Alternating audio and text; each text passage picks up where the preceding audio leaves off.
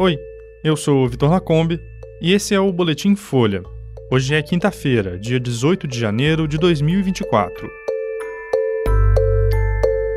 Polícia Federal mira deputado federal bolsonarista em nova fase de investigação sobre o 8 de janeiro. Bancada evangélica critica governo Lula por suspender benefício tributário de pastores. E Paquistão revida ataque ao Irã e mata ao menos nove em bombardeio.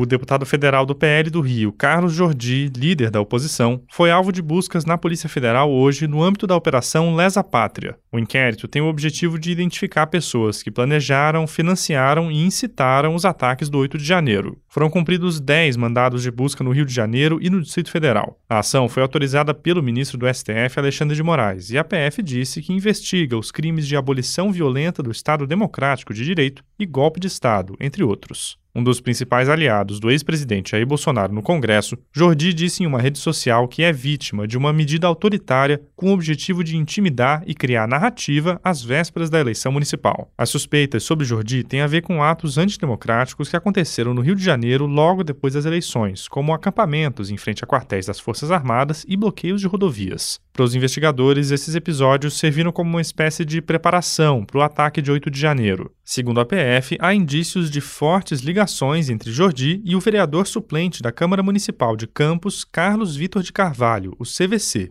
Ele organizava pelo menos 15 grupos de WhatsApp com mensagens de teor golpista. A polícia diz que há sinais de que Jordi orientava a CVC e tinha o poder de ordenar as movimentações antidemocráticas. Em uma mensagem, ele chama Jordi de meu líder.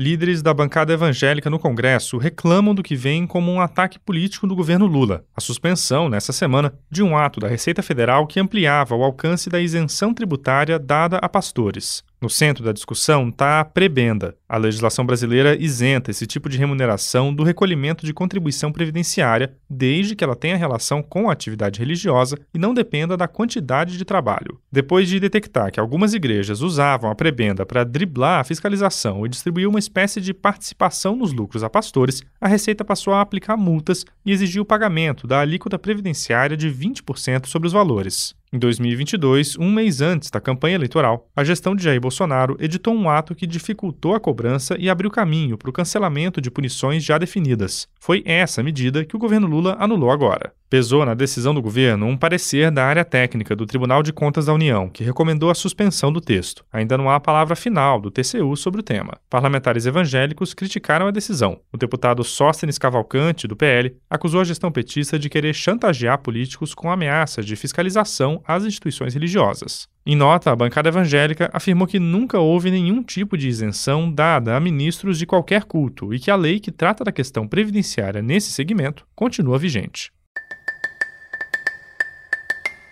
Em mais um episódio que aumenta a tensão no Oriente Médio, o Paquistão atacou hoje alvos no Irã em retaliação aos bombardeios iranianos realizados na terça contra o país. Segundo Teherã, pelo menos nove pessoas morreram, incluindo três mulheres e quatro crianças. Os dois países têm um histórico de relações conturbadas, mas analistas apontam que a troca de ataques de agora é a maior ação militar entre os vizinhos dos últimos anos. Os militares paquistaneses usaram drones e foguetes contra alvos identificados pelo setor de inteligência. Segundo autoridades, a ofensiva mirou integrantes de grupos separatistas. O Ministério das Relações Exteriores paquistanês descreveu os bombardeios como precisos e altamente coordenados e disse que eles terminaram com o saldo de vários terroristas mortos. A nota também cita que o país respeita totalmente a soberania e a integridade territorial do Irã. Teherã condenou veementemente os ataques, dizendo que civis foram mortos e convocou o encarregado de negócios paquistanês para dar explicação. Na terça, o Irã bombardeou a base de um grupo radical no Paquistão. Ao menos duas pessoas morreram na ofensiva e o governo paquistanês tinha prometido retaliação. O ataque estava relacionado ao atentado terrorista no sul do Irã que matou cerca de 90 pessoas no começo do ano.